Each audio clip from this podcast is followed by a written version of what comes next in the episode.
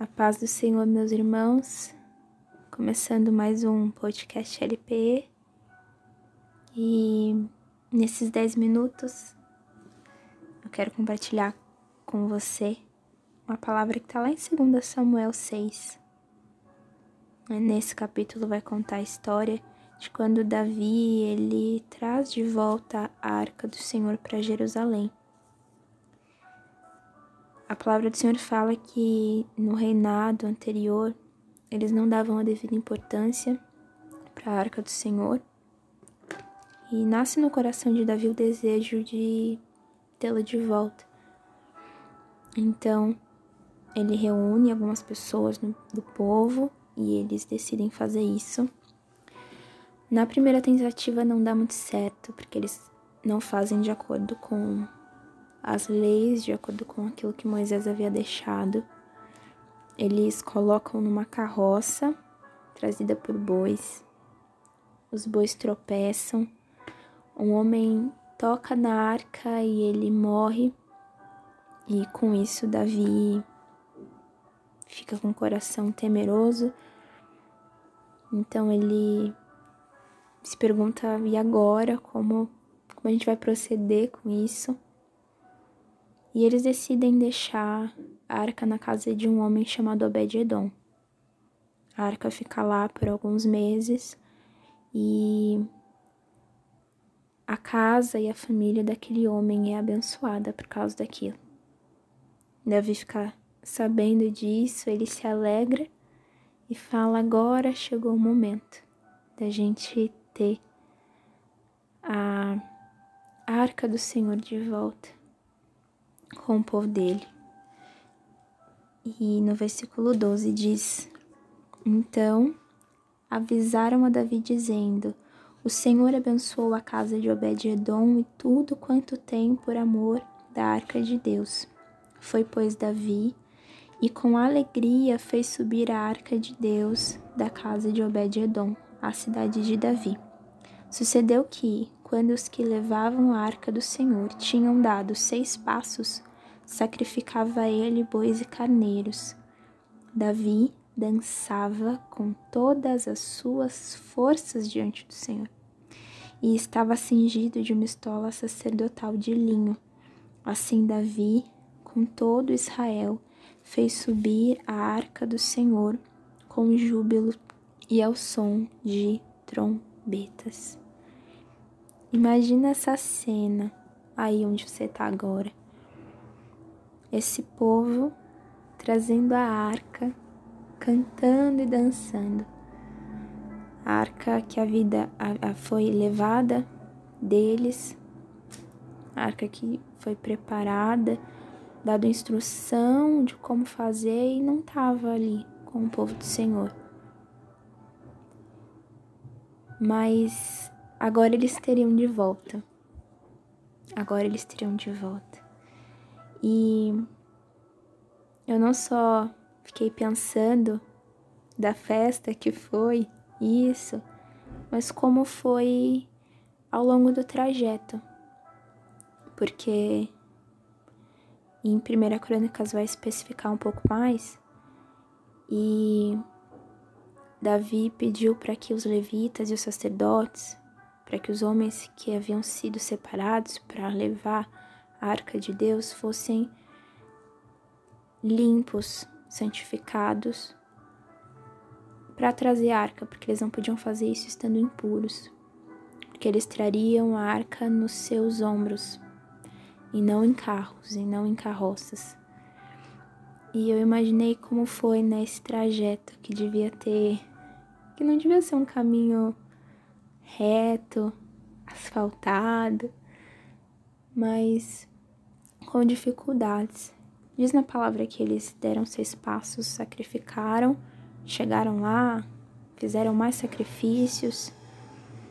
E enquanto eu lia, eu lembrei de um de um louvor que diz: Se para carregar a tua glória eu preciso estar coberto com sangue dos sacrifícios que eu fiz ao longo do caminho. Se esse é o preço a ser pago para ter a sua glória, só uma coisa me satisfaz: E não só falando agora da, dessa história, mas a jornada da nossa vida. Não só jogando longe, mas a sua semana. Não é um caminho fácil. A gente tem as nossas dificuldades, a gente tem as nossas lutas, o nosso eu, a nossa carne para negar, os pecados para vencer e a nossa cruz para carregar. E não é fácil carregar a nossa cruz enquanto a gente sacrifica, mas assim como foi dito nessa canção, vale a pena. Se esse é o preço a ser pago, vale a pena. E uma das coisas que me chama muita atenção é a alegria que é relatada nesses versículos. Fala que Davi dançava com todas as suas forças. Cara, a gente tá tendo. A arca representava a presença de Deus no meio do povo. A gente tá tendo a presença do Senhor no meio do nosso povo de volta. Isso é motivo de muita alegria.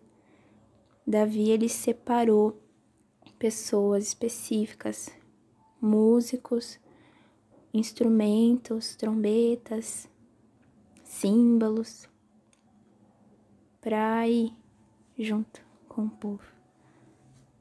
Então, era muita alegria, né? E durante esses dias, o Senhor me lembrou de algo e eu tenho feito isso a minha oração. E eu trago essa palavra como um lembrete para você também. De que um, o Senhor é a nossa canção.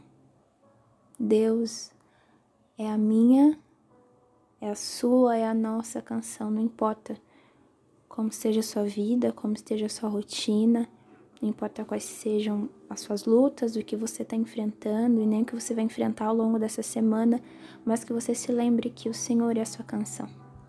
De que quando faltar, você achar que falta motivos para você louvar, Ele é. Ele é o motivo, Ele é o motivo da nossa alegria.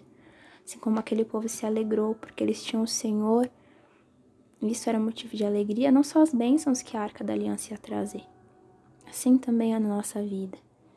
Quando Davi ele chega lá no lugar, na tenda que ele havia preparado para que a arca tivesse, ele recita um salmo junto com Asaf, que é o Salmo 96.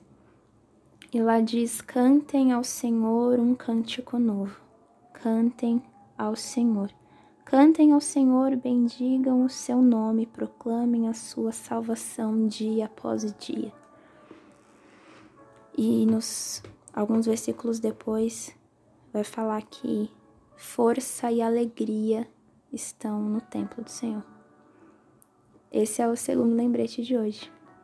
Força e alegria estão no Senhor. Então, se você precisa de força para continuar a sua semana, se lembre que a força vem dele. Se precisa de alegria, se lembre, a alegria está no Senhor.